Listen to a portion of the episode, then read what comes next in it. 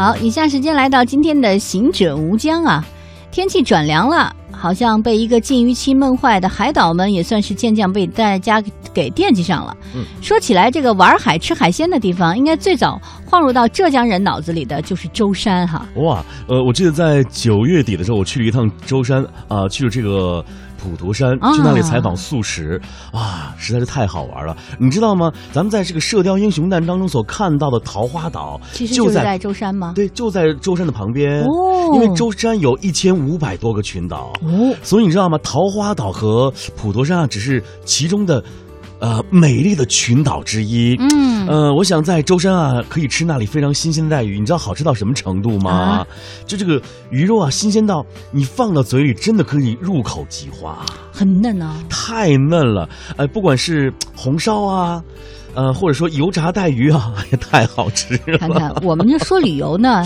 一下哈，说到旅游，对于白强来讲的重头戏就是吃哈，确实是，好像到一个地方去，如果不吃点他的那些最地道的东西，就会是觉得没来一样。当然，当然。哎，那今天呢，我们要在行者无疆单元跟随网友沧海一舟去白沙岛海钓去。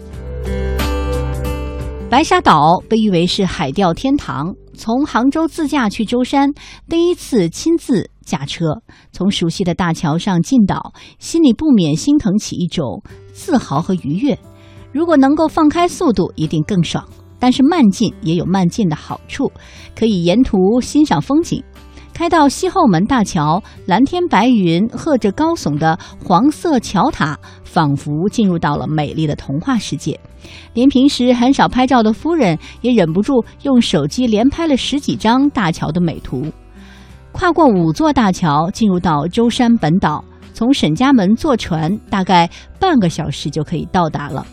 岛上多是只有老人居住的民居，没有商业开发，比较的原生态。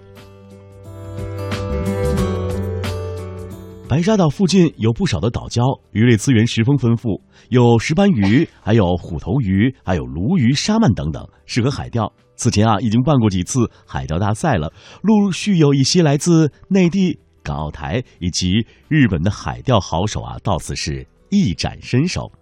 白沙岛上有专业的海钓区，当然也有为海钓爱好者啊建立的休闲钓点了，还能乘坐仿古的大船去捕鱼拉网。哎呀，感觉实在是太好了！在去海钓之前啊，我们沿着砖铺成的山道向南行走，一直走到了最南端的第一石笋和望夫石峰。想必民间会有人说啊，这里是不是有很多动人的传说呢？当然，当然。那里啊也有两顶帐篷，看到一对男女啊正在收拾垃圾，女主人呢热忱的打招呼，哎，我们好奇问起来源，她说啊，他们两家呢是发小好友，分别来自温州和湖州。昨天傍晚啊，上岛之后呢，就在渔家买了一些鲜活的鱼货和贝类。经人指点，来到这里，用自带的蔬菜、煤气罐，还有一些炊具啊，烧了一顿海鲜大餐。看到地上摆了一些啤酒罐，可以想象昨晚他们两个家庭的欢乐氛围啊，是多么的 happy。女主人呢，显然余兴犹在，指着手机里拍的照片啊，说：“白沙的空气太清新了。”昨晚啊，他用手机拍到了北斗七星，有物为证，确实清晰。旁边的男士接过电话说。旁边的男士接过话题就说啊，他先生一早啊就下到礁石边去钓鱼了，我们还等待着他做鲜美的早餐呢。哎，是不是有点乐不思蜀的样子？我们向远处眺望，由于风向潮流的方向来慢慢的、缓缓的滑动，海面上啊呈现出了五色彩海，煞是好看呐、结束和他们的对话之后，我们就上船海钓了。船主是柴山岛姓胡的渔民。途中，他给我们讲了自己转产转业的故事。老胡在海上捕过五年鱼，眼看渔业资源衰退，渔业每况愈下，他开始带头学起了搞休闲渔业。老胡说自己每天都同城里人、年轻人、有文化的人在一起，感到生活啊特别的充实和有滋味。